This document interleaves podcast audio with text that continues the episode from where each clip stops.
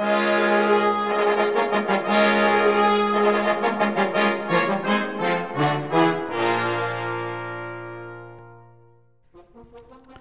à tous, bienvenue sur Cuivre la Française. Je suis Adrien Jaminet, fondateur de AGI Atelier des Cuivres. Avec ce podcast, je vous propose de rencontrer ensemble les acteurs du monde des cuivres pour comprendre leur parcours, leurs envies et leur personnalité.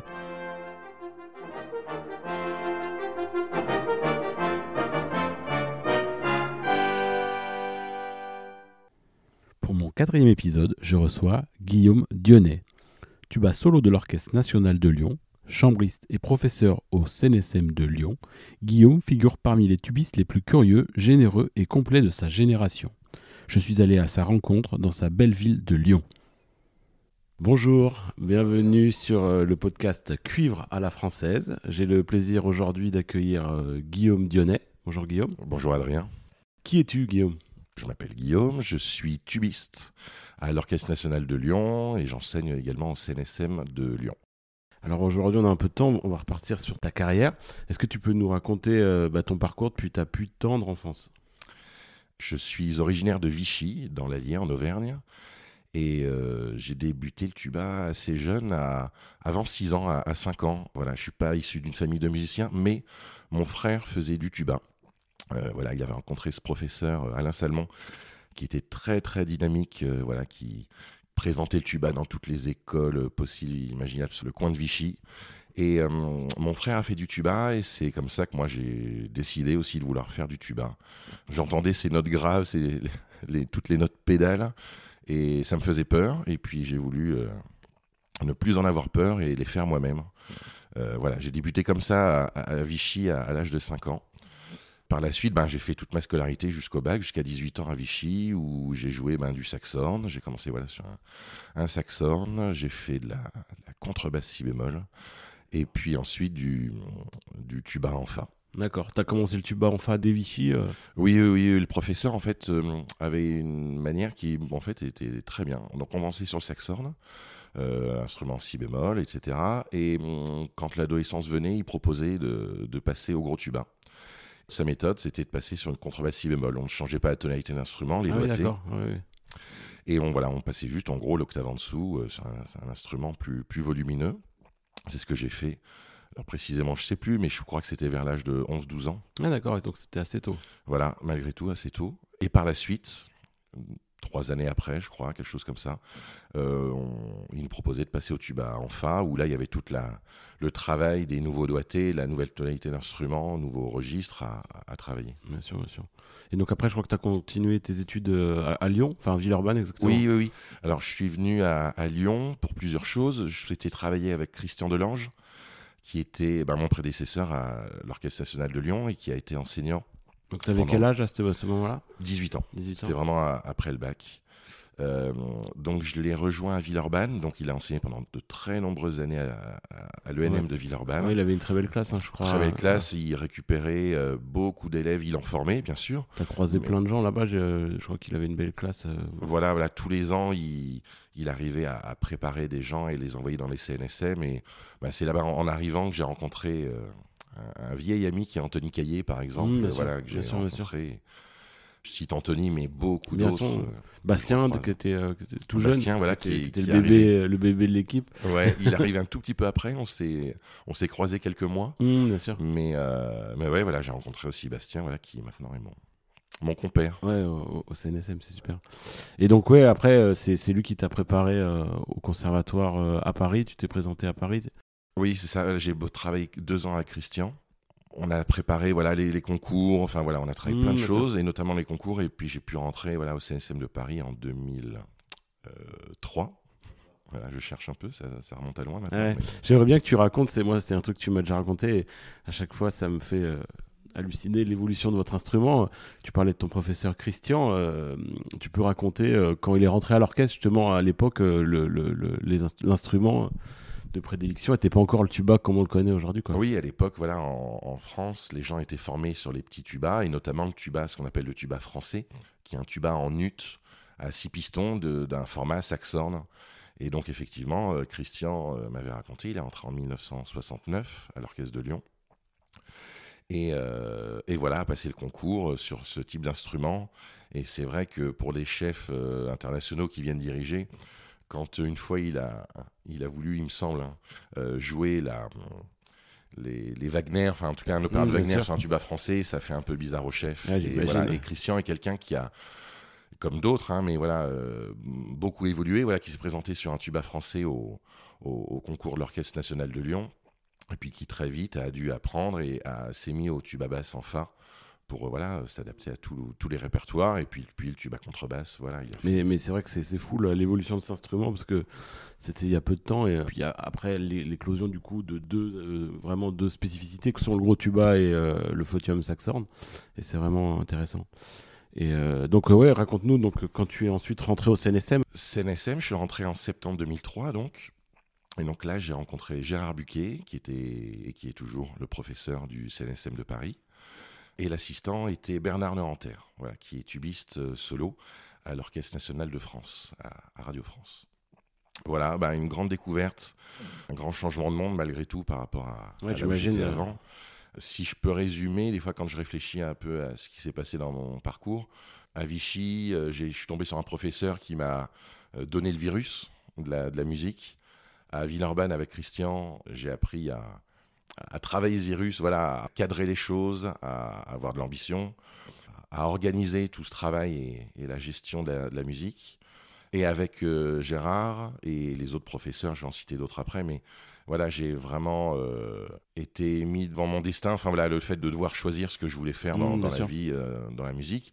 Puis en fait, j'ai fait le choix de ne pas faire de choix. C'est pas dire que je fais du tuba, je- enfin je fais de, de l'orchestre, j'enseigne, je fais de la musique de chambre. Enfin voilà, j'ai fait le choix de Ouais, ne pas faire de sûr, choix, mais malgré sûr. tout, j'ai travaillé ces, ces domaines de manière euh, très approfondie. Mais voilà, j'ai découvert voilà le- la réalité du métier et faire mes propres choix, euh, l'autonomie voilà dans le travail et, et d'assumer les conséquences voilà de mes, mes décisions et de ma manière de travailler. Ouais, bien sûr. Et après donc tu parlais de ton parcours au CNSM, euh, quel professeur t'y a croisé, d'autres même dans d'autres disciplines euh, qui Je pense que voilà, les noms que je vais citer, ce ne sera pas une surprise pour ceux qui les ont connus, mais euh, j'ai eu la chance de faire les deux dernières années avec Claude Pichot, qui était prof de déchiffrage et voilà qui a marqué euh, une un génération certain nombre Ouais. de générations voilà avant moi. Moi, j'étais vraiment sur la fin et euh, où vraiment. euh, on a tous des petites phrases, voilà, euh, des private jokes Ouais. euh, qu'on peut se donner entre nous, voilà, parce que vraiment c'est quelqu'un qui euh, ouais, est très formateur. Et ouais, ouais, vraiment j'ai de super souvenirs et des choses qui, voilà, qui me disaient à l'époque, je les utilise toujours. Enfin voilà, j'ai toujours ça dans un coin de la tête. Deuxième nom que je vais citer, c'est Jens McManama, professeur de musique de chambre, qui est corniste à l'ensemble intercontemporain et qui, pareil, est une personne incroyable. Quand on arrive là et qu'on le rencontre la première fois, on s'en souvient toute sa vie. Une énergie incroyable, une connaissance musicale euh, incroyable et une manière de, de le transmettre. Voilà, quand on avait un cours avec lui, il fallait bien, euh, enfin plusieurs jours, voire plusieurs semaines, pour digérer toutes les informations qu'on avait eues pendant ce cours. Bien sûr. Et ensuite, c'est à quel moment que tu as commencé à gagner les concours, entrer la- dans la vie professionnelle euh, Ça s'est chevauché C'est-à-dire à quel moment Oui, ça s'est chevauché. En fait, pendant le CNSM de Paris, il y a eu une période, il y a eu euh, deux concours. Il y a eu le concours d'opéra de Paris, où ils avaient concours infructueux. Et dans la foulée, dans la continuité, il y a eu le concours à la musique de l'air. Le concours à l'opéra de Paris, c'était plutôt bien passé pour moi. J'avais passé un tour, j'étais euh, fraîchement arrivé au CNSM. J'avais préparé tout ça, le, le concours ensuite de la musique de l'air, et notamment avec Laurent Pézière, qui gentiment m'avait proposé de... Ah oui, bien sûr. Qui était à la garde, lui, à ce moment-là. Non, qui était à à l'opéra. Et justement, Ah oui, oui, bien euh, sûr, voilà, bien sûr, bien sûr. m'avait écouté au concours et très gentiment m'avait proposé de, voilà, de jouer le programme euh, et avec mes professeurs, avec euh, Gérard, avec Bernard, avec François Tullier aussi, qui à cette époque-là euh, avait fait quelques mois au CNSM. Ah d'accord, ouais. On avait préparé euh, le, le concours de la euh, musique de l'air et donc j'ai remporté ce concours le 29 mars 2004. Voilà, je me souviens encore de la date. Et euh, bah oui, parce que c'était un très bon souvenir. Ouais, J'imagine, ouais. Et euh, donc oui, ça s'est complètement chevauché. Et j'ai intégré la musique de l'air en septembre 2004, donc quand j'étais en deuxième année. D'accord. Ouais, donc des études après plus libérées d'esprit du fait d'avoir euh, Ouais, tout à fait. un travail, etc. Voilà, et puis bah, malgré tout, voilà, il a fallu que j'apprenne à, à m'organiser Ouais, entre le conservatoire. La vie professionnelle et, Et puis, étudiante. euh, Voilà, exactement. Et par la suite, euh, je suis sorti du CNSM en juin 2006. Et euh, quelques mois avant, j'ai passé le concours donc à la garde républicaine, aux orchestres de la garde républicaine, ce qui m'a permis de les intégrer bah, l'année d'après. Voilà, une fois que j'ai eu terminé le CNSM, j'ai pu faire quelques mois dans cet orchestre-là. Et après, c'est tout de suite après que tu as. Et voilà, je l'ai dit quelques mois, voilà, effectivement, parce que quelques mois après, en, le 17 juin C'est- on est précis, on est Voilà. très précis. euh, 2007, j'ai, à ma grande joie, remporté ouais, le concours bien à l'Orchestre national de Lyon. Et j'y suis, voilà, depuis. Ouais, bien sûr, retour euh, à la ville qui t'avait euh, vu aussi un petit peu euh, grandir plus jeune, donc euh, ça devait être sympa de revenir dans cette ville, etc. Ah oui, puis, puis, surtout reprendre la place euh, euh, de, de ton prof, donc euh, il y a une symbolique euh, forte, j'imagine, qui, qui devait être euh, émouvante pour toi. Quoi. Bah, bien sûr, oui, c'est un orchestre que j'allais écouter quand j'étais étudiant à Lyon. euh, J'avais des histoires, en tout cas des anecdotes, où voilà, Christian Delange nous en parlait, effectivement. Donc, rentrer dans, dans un orchestre qu'on est venu écouter, ou dont on a entendu parler euh, longuement, euh, oui, ça fait un Mm, peu, bien sûr. un peu rêver, oui. Super. Et euh, sur le point de vue euh, pédagogique, enfin, en tant qu'enseignant, tu peux nous raconter un peu ton parcours, euh, comment tu as été amené à enseigner Eh ben, comme je l'ai dit tout à l'heure, j'ai choisi de pas choisir, bah, tout en bossant bien sûr le tuba, en me formant. Tu avais fait, fait les- la formation de, au CNSM, de DE ou des choses comme ça? Non, à l'époque, il n'y avait pas de formation Ah oui, au sein du. CNSM. Et en fait, quand je suis venu à Lyon euh, bah, pour travailler avec Christian Delange, je suis venu aussi à Lyon pour le CFLM. Ah Voilà. d'accord, donc tu avais déjà ça. euh, Bon, C'est une longue histoire, mais je raconterai dans le prochain podcast. Mais, euh, mais je suis pas allé au bout de la formation. D'accord. Mais j'ai quand même obtenu mon DE euh, quelques années après, euh, quand il y a eu une- l'opportunité de le passer en candidat libre. Mais malgré tout, voilà, j'ai suivi euh, un an et demi de la formation en CFEDEM et euh, ça m'a, oui, ça m'a formé très clairement euh, aux enjeux de l'enseignement. Et tu as commencé à, étu- à, à enseigner justement euh, alors que tu étais encore étudiant ou, en arrivant à Lyon Oui, c'est ça. Non, ouais. non, com- complètement en étant étudiant, bah, en fait, dès 18 ans. Ouais, bien sûr. Dès c'est- 18 ans, euh, à Vichy, en fait, dans la région d'Auvergne, à Clermont-Ferrand. J'ai pu euh, donner quelques heures de cours grâce au prof de trombone euh, Abel Thomas, voilà, qui était professeur au, au CRR de Clermont-Ferrand, qui était à l'époque, comme voilà, quand on parle d'évolution de l'instrument, euh, c'en a une preuve aussi. À l'époque, voilà, c'était les CA de professeurs de trombone tuba. Mmh, bien C'était sûr. les- Ah oui, bien sûr, les- ouais, ouais, trombonistes, souvent les trombonistes qui enseignaient les deux instruments. Et Abel était voilà de cette génération-là, et malgré tout, voilà sur les sur les quelques années, il m'avait proposé voilà, euh, quelques- on faisait du quintet ensemble, et il m'avait proposé de, de donner quelques heures de cours de, au CR de Clermont. Et j'ai toujours la joie de dire que pendant cette, euh, ces quelques années, j'ai eu la joie de, de travailler avec Raphaël Martin, Ouais, bien qui sûr. maintenant est quelqu'un voilà, qu'on croise, qui est enseignant à Chalon. Mmh, bien sûr. Qui a Et, été à euh, Clermont aussi, enfin qui est originaire de là-bas, voilà. bien sûr. Et j'ai pu, je l'ai eu comme élève pendant trois ans, Ah d'accord. C'est toujours Ouais, rigolo ouais, bien sûr. Ouais, d'y repenser. ouais, c'est sûr. Et ensuite, euh, quand tu es arrivé en région lyonnaise, euh, tu as tout de suite enseigné ou euh, Oui, ben, j'ai eu très peu d'années sans, sans donner de cours. Euh, à Lyon, en arrivant quelques années après être rentré à l'orchestre, j'ai pu être professeur à hum, Caluire. Euh, Caluire et Cuire. L'école de musique pendant 9 ans. Voilà, j'ai enseigné dans cette école où là j'ai eu tout type d'élèves. J'ai eu les des débuts, j'ai des voilà débutés, des, des enfants, des adultes. Voilà, j'ai eu des amateurs. J'ai eu aussi la chance d'avoir des de, très grands élèves, euh, des gens qui, qui sortaient des CNSM, qui voulaient encore voilà rester euh, accompagnés euh, dans, la, dans la préparation de concours. Ou... Donc, donc voilà, c'était de neuf belles années où voilà, j'ai eu vraiment tous les publics en face de moi et c'était très très intéressant. Et tu enseignes aussi, euh, alors au CNSM on va en parler, mais également à, à Eurocuve. Tu peux expliquer euh, ce que c'est Eurocuve pour ceux qui ne connaissent pas euh. Eurocuit, c'est une académie euh, qui a lieu tous les étés depuis 1999. Voilà, c'est une euh, académie qui est euh, gérée, euh, dirigée par Jean-Philippe Chavet, qui est corniste à l'Orchestre national de Metz et, euh, et qui enseigne également à Nancy et à Strasbourg, au pôle sud de Strasbourg. Et Jean-Philippe a, a- a créé cette académie avec euh, Pierre Dutot, qui a regroupé voilà, tous les instruments de la famille des cuivres, euh, trompette, euh, corps, trombone, tuba et percussion, parce que voilà, on peut, on peut pas le deviner, mais dans Eurocuivre, il y a aussi Europercussion. Ça fera plaisir à mes amis euh, percussionnistes de l'entendre dire au micro. Euh, voilà, voilà, il y a les, voilà, les, tous les, la famille des cuivres et percussions qui sont enseignés voilà, pendant, pendant 10 jours par des professeurs qui viennent de partout en France. Avec des masterclass, euh, avec des masterclass souvent. Voilà, et la, la, grande force de cette académie, c'est que en parallèle des cours, il y a un festival. Donc tous les soirs, moi-même et les, les, les étudiants, les, les jeunes, nous allons écouter des concerts voilà, d'artistes qui viennent de, de, France et de plus loin également. Euh, et ces artistes, voilà, le, deal, c'est voilà, euh, vous venez jouer, mais vous rencontrez les élèves. Voilà, il y a, y a, un échange, il y a un temps d'échange, donc de masterclass, le, le, jour même ou le lendemain du, du concert.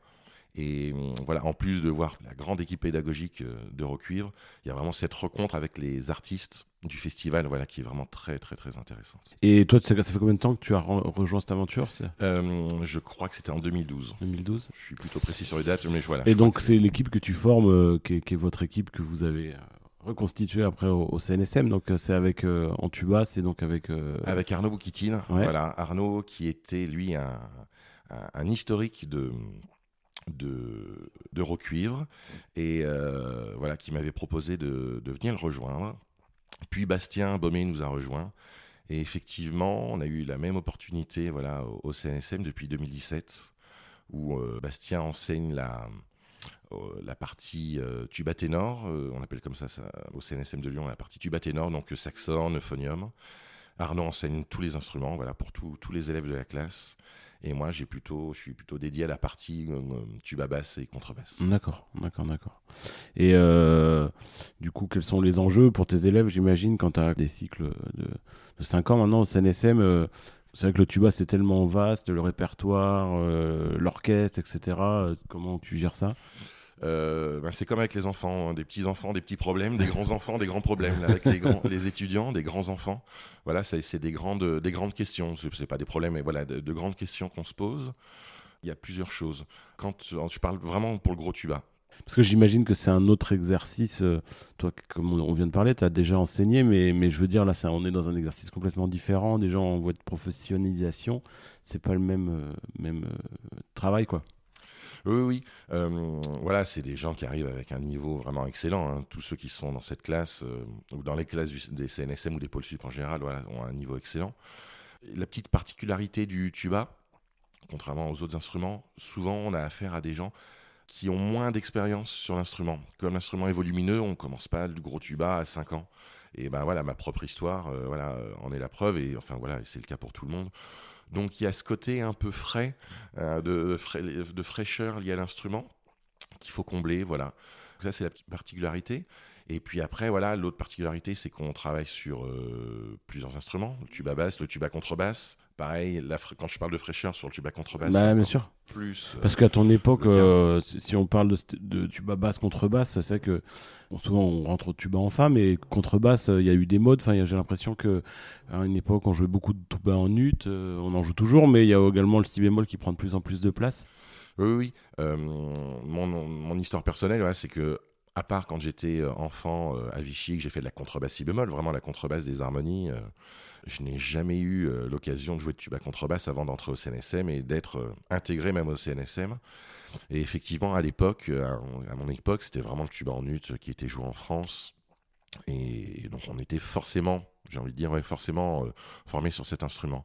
maintenant, et c'est ce qui se passe au CNSM de Lyon, c'est que dans le parc instrumental, on a des tubas en ut, contrebasse en ut, mais on a aussi investi euh, sur des tubas contrebasse en si bémol, parce que vraiment de plus en plus de, de, tubistes d'orchestre professionnels en France jouent les deux, ou même se sont vraiment tournés exclusivement sur le tuba si bémol pour le tuba contrebasse. Donc euh, oui, tout ce qui est en jeu, voilà, ben, pour les élèves, effectivement, euh, du CNSM. Il y a une histoire de, choix à faire, même si je, leur dis, vous n'êtes pas obligé de faire des choix, mais en tout cas, euh, euh, travailler la spécificité de, toutes les spécificités de notre instrument, et notamment le travail de, pour préparer les concours d'orchestre. Voilà, et effectivement, le, le tuba contrebasse, ils doivent se tourner vers l'un ou l'autre. Voilà pendant, pendant le CNSM pour, pour travailler. D'accord. Je, rebondis justement à, ce que tu viens de dire et ça fait ma transition. Et tu peux nous raconter quel matériau utilises-tu euh, Évidemment les tubas, les embouchures, et pourquoi les as-tu choisis euh mmh. bah, C'est très simple, je joue que des instruments de la, marque Melton. Je joue actuellement un, un tuba en Fa qui est sorti il y a, si je dis pas de bêtises, trois ans, qui est le Melton 4260 Tradition, voilà, qui est un modèle euh, mis au point par plusieurs tubistes allemands, modèle à palette. Et vraiment, je trouve excellent. J'avais pu l'essayer en, en, Allemagne, à Gerrit Street, c'est l'usine Melton, en Bavière. Euh, lors d'une tournée avec l'orchestre, voilà, on était passé à l'usine et il y avait un prototype. Et, et vraiment, j'avais J'étais tombé amoureux, voilà. De et, ce, et, juste avant, tu jouais déjà à palette ou tu étais à piston? Moi, j'étais à piston. Donc c'était aussi un changement. Euh. Voilà, oui, oui, un, un, grand changement. Mais euh, donc voilà, j'ai joué ce, ce tuba-là à palette, qui, voilà, pour pour l'orchestre, vraiment exceptionnel. On a on a beaucoup de clarté, de précision, et en même temps, on a le son qui convient à l'orchestre. Et avant, effectivement, bah, j'ai joué, je joue aussi des instruments Melton, et oui, des, des instruments à piston. Par contre, euh, voilà, j'ai fait ce choix de passer sur palette tuba, j'ai fait souvent donc euh, beaucoup de tuba contrebasse en ut, en jouant à Melton 2000, voilà, tuba à piston également, que j'ai toujours.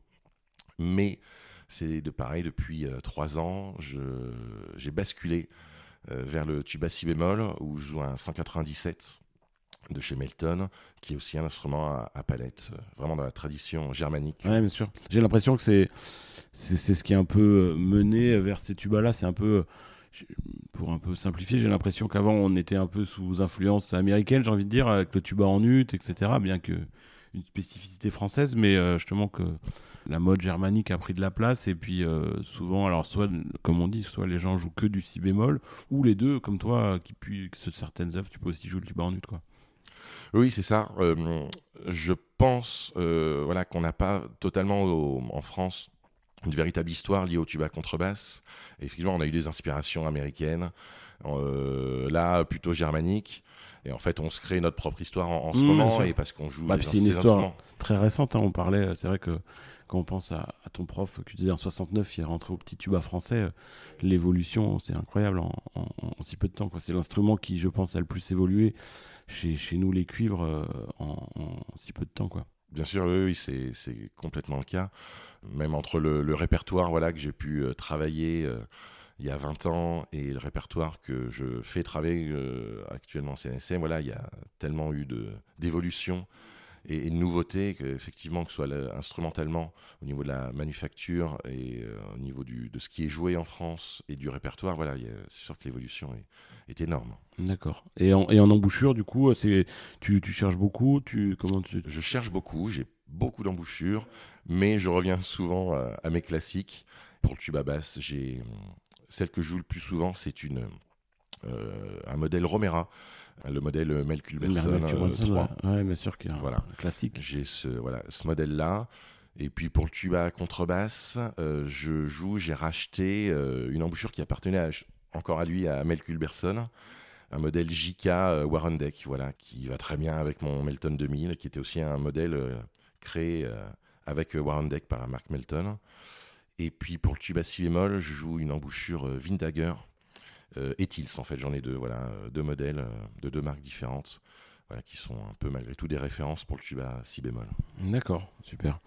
Je reviens sur ton parcours, il y a une petite partie que je voulais aborder, que j'ai oublié d'aborder, c'est euh, sur la musique de chambre. Tu es un chambriste. Euh, euh, enfin, tu peux raconter ton aventure justement avec le, quintet, vos, concours, etc. Oui, oui j'ai quand j'ai dit que j'ai pas j'ai choisi de ne pas choisir, c'est effectivement j'ai toujours eu un ou des groupes de musique de chambre en activité. Et euh, l'histoire la plus longue, voilà, c'est avec le quintet Only Brass. Donc ça s'est créé en quel moment? En 2011, en septembre 2011 pour être très précis. Euh, on l'a créé, on a voilà, on a créé ce quintet avec euh, bah, Only Brass, ça fait, ça forme Lyon, les quatre lettres Only. Donc voilà, avec des musiciens lyonnais. Alors il y a Jean-Philippe Cochenet, mmh. qui est corps solo à l'Opéra de Lyon et enseignant au, au CNR de Lyon, au CRR de Lyon. Euh, voilà, qui est membre de l'Opéra de Lyon. Olivier Bombrin, qui n'est pas dans un orchestre lyonnais, mais qui était souvent à Lyon à, cette époque-là, euh, qui lui est, trompette solo à l'orchestre de la Suisse romande, à Genève. Il y a Laurent Dupéré, qu'on appelle Titoun dans le milieu. Euh, du côté de Bordeaux. Voilà, Titoun qui est trompette solo à, à l'Orchestre national de Bordeaux-Aquitaine. Pareil, qui était à l'époque, qui n'était pas membre de cet orchestre et qui était très souvent appelé par l'Opéra Lyon. C'est comme ça voilà, qu'on l'a connu. Et puis il y avait Mathieu Turbe, qui était trombone basse à l'Opéra Lyon, qui depuis est parti à l'Orchestre symphonique de Bâle en Suisse également. Bien sûr. Et vous l'avez créé dans l'optique du concours qui avait bientôt après ou Eh bien, même pas. Même pas, c'était. on voulait faire du quintet, on a parlé pendant l'année 2011. On a fait nos premières répètes, je crois, en septembre 2011. Et effectivement, mais c'est vraiment une coïncidence, le, concours international de musique de chambre de Lyon a fait son édition 2012 autour du quintet de cuivre.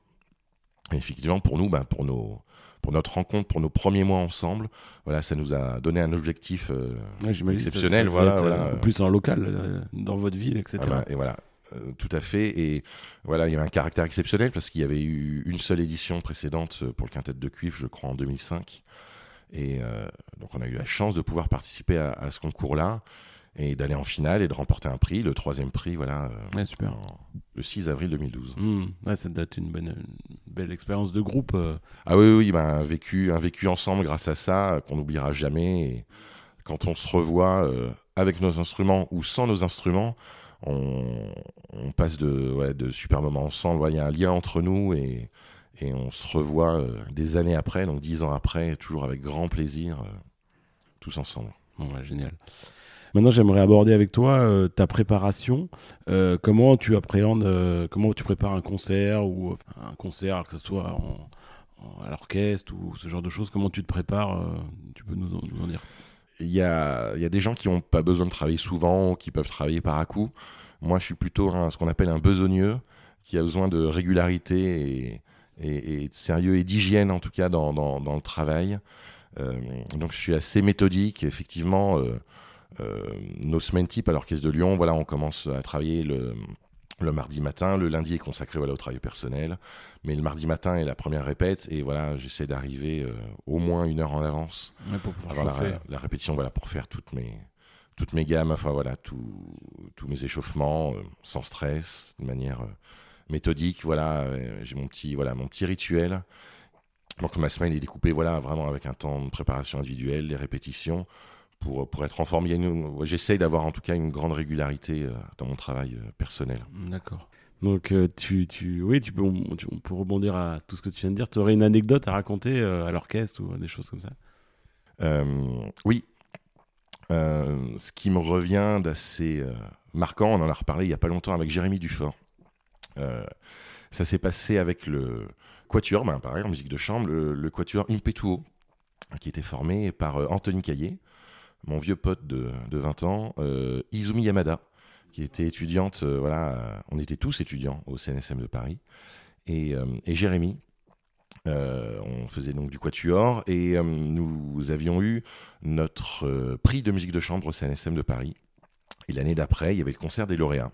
Donc on avait été sollicité pour jouer une quinzaine de minutes à, ce concert des lauréats. Et on arrive dans la, dans la loge pour se, pour se préparer, voilà. Et là, je me rends compte que je n'ai pas mes partitions. Donc on a dû remodeler un peu le programme en prenant euh, des morceaux voilà, où on avait le conducteur, ce qui permettait de suivre sur, euh, sur le conducteur. Et, euh, et puis on y allait au culot, j'y suis allé au culot en jouant une pièce complètement par cœur, sans l'avoir jamais essayé avant à jouer par cœur, mais ça s'est bien passé. Et tout ça, et je pense à cette, à cette histoire-là, parce que voilà, euh, j'essaye, nous essayons, notamment au CNSM de Lyon, mais voilà, dans mes cours, de d'inciter au maximum le, le par cœur, le par cœur, le par cœur, voilà, qui qui peut dépanner de temps en temps, qui peut oh, voilà dépanner, et puis voilà, au-delà peut développer une écoute et voilà une sensibilité dans, dans le jeu. Mais voilà, là, ça a été très utile, mmh, tout simplement pour sauver cette prestation. super. Et si tu devais euh, citer euh, ton meilleur souvenir de concert, euh, à l'orchestre ou ailleurs c'est quoi qui deviendrait euh ah, c'est compliqué parce que j'ai envie de dire que chaque concert réussit, chaque voilà, euh, on se dit ah, c'était encore mieux que les fois d'avant. ah là là, très difficile comme question au final tous, tous les concerts. Bah ouais, j'ai envie de dire, ouais. D'accord. Euh, maintenant, on va passer euh, des, petites questions un peu, un peu directes, euh, ou boîte à questions, j'appelle ça. Est-ce que tu peux nous citer ton musicien préféré? Pas forcément la musique classique, hein, ça peut être. Ouais, ouais, si, si, aussi, ça va être dans la musique classique. J'écoute de tout, mais j'ai quand même une forte attirance pour la musique classique. Je vais tricher, je vais pas dire un musicien, je vais dire l'orchestre euh, d'Amsterdam. Ah d'accord, ouais. Alors, il y a peut-être la question pour l'orchestre. Bien sûr, bien sûr. Ouais, bien sûr. Mais euh, souvent, quand. euh, c'est des versions de, de, de référence souvent. voilà, effectivement, bah, dans la préparation de l'orchestre aussi, euh, j'écoute euh, beaucoup de musique en général, et Mm, bien notamment ce qu'on va jouer. Bah, c'est- ce qu'on parlait tout à l'heure, c'est un des travaux que tu fais quand tu prépares un concert. Ouais, exactement. Je l'ai pas dit tout à l'heure, mais effectivement, beaucoup d'écoute et ben, de ce qu'on joue.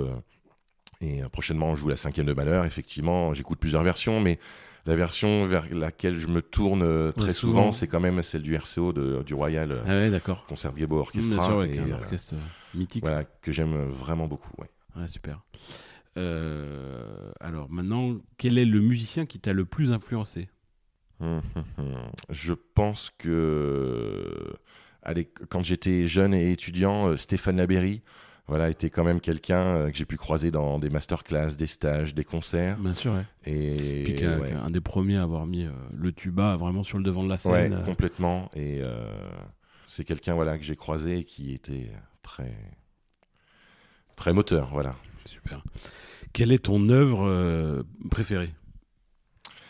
Euh, je crois que c'est la cinquième symphonie de Prokofiev. de Prokofiev ouais, Quand tu la jouez à l'orchestre, à chaque fois, c'est. Voilà. T'es content de la où- voir dans la programmation Voilà, ou quand, euh, quand je l'écoute, vraiment, euh, ouais, c'est une symphonie assez exceptionnelle parce que le tuba est dans plusieurs cases. On n'est pas rangé dans une seule case, c'est-à-dire euh, avec les trombones et puis, et puis, et puis c'est tout. Non, non, un- on a le rôle, bien sûr, de, jouer avec les trombones, on joue avec les contrebasses à cordes, on joue seul, on joue avec les bois, on joue avec les trompettes, on joue avec les percussions. C'est vraiment euh, un, rôle, enfin, plusieurs rôles dans une même symphonie, c'est assez euh, grisant à jouer. D'accord. Et à l'inverse, maintenant, quelle est ton œuvre détestée? Quand tu vois ça en programmation, tu te dis oh là là, c'est la purge. Euh, je pense que les gens vont pas être d'accord avec moi, mais parce que c'est une, c'est de la très belle musique. La mère de Claude Debussy, Ah ouais, c'est. c'est- ouais, je l'ai beaucoup joué ouais, mais j'imagine. à l'orchestre. Il y a, on a une forte identité, un- une forte histoire avec la musique française à l'Orchestre national de Lyon. Et c'est vrai, voilà, la, la mère de Claude Debussy, on l'a joué un certain nombre de fois, et c'est vrai qu'à chaque fois que je le vois, j'avoue, et c'est pas bien, mais j'avoue avoir eu une, une petite lassitude Ouais, à cette pièce. Et... D'accord. Maintenant, le, le meilleur compliment qu'on t'ait fait, euh, sorti d'un concert ou même dans tes études, euh, qui, t'a marqué Euh, précisément, je sais plus, mais en, tout cas, c'est quand on. C'est lié au collectif. C'est quand on me dit que j'ai bien joué avec les autres. En tout cas, que le collectif était bien. Voilà, je fais du tuba pour jouer avec les autres, pas pour jouer tout seul dans mon coin. Au-delà du, compliment personnel, ce que je préfère, c'est quand voilà, quand le, le collectif félicité et, et a été apprécié. Ouais, super. Et qui aimerais-tu euh, entendre dans ce podcast? Euh, J'aimerais bien euh, entendre Fabien Wallerand. Mmh, Bien sûr. qui est quelqu'un que j'apprécie beaucoup, qui est tubiste tuba solo À l'Orchestre de l'Opéra de Paris et qui enseigne actuellement à la HEM de Genève, donc pas très loin de Lyon. Bah, super. Donc euh, ce podcast, il s'appelle Cuivre à la française.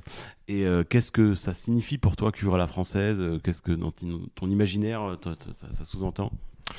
Ben, pour le tuba, je disais tout à l'heure, on n'a pas forcément d'histoire, de longue histoire avec le, le gros tuba, mais je trouve que c'est plus dans la manière de jouer. Et quand on, moi, quand je pense cuivre à la française, je pense à Maurice André. Oui, Bien sûr, souvent, euh, souvent c'est. Voilà, et c'est cette manière de d'articuler le dans la, la sonorité, cette petite particularité qu'on peut avoir par rapport aux autres écoles. euh, Mmh, bien sûr, mais c'est vrai que c'est un- peu le. Maurice André, c'est un nom qui revient souvent et qui, qui parlait du tuba, mais même avant tout, euh, mais avoir mis euh, un cuivre sur le devant de la scène et euh, pour en avoir discuté avec plein de gens, même des gens comme Michel Becquet, ça, ça a été leur exemple de pouvoir se dire ah bah, c'est possible de, de faire, de jouer tout seul devant l'orchestre et, et donc il a eu un, un parcours assez incroyable et donc voilà quoi. Oui, et donc voilà, donc euh, voilà cette esthétique de jeu euh, qu'on peut retrouver et voilà qu'on qui pourra et qui forme notre notre spécificité au, au tuba euh, en jouant des instruments germaniques ou typés euh, américains. Mmh, bien sûr. Et en termes de répertoire, justement, euh, la musique française, en plus, comme tous les cuivres, mais vous avez pas mal de, de, de- de littérature, de, de Tomasi, des de, de compositeurs euh, un peu. un Bien peu- sûr, oui, oui, on a toute une littérature de, de pièces de, de Castered, de, de Bozza, euh, Marcel Beach. Euh, voilà, il y a vraiment euh, toute une littérature. Après, voilà, le, ré- le répertoire se renouvelle énormément. Mais malgré tout, ça fait partie voilà, Oui, du répertoire pièces, de, de- de connaître euh, ces pièces-là. Ouais, super. Bon bah écoute, merci Guillaume de ton accueil et puis euh, à très bientôt euh, à Lyon, j'espère. Oui, à très bientôt, Adrien. Merci d'avoir écouté cet épisode. Si ça vous a plu, n'hésitez pas à le partager. Vous pouvez nous suivre sur nos réseaux sociaux, sur Facebook et Instagram, sur la page Agi Atelier des Cuivres. À bientôt!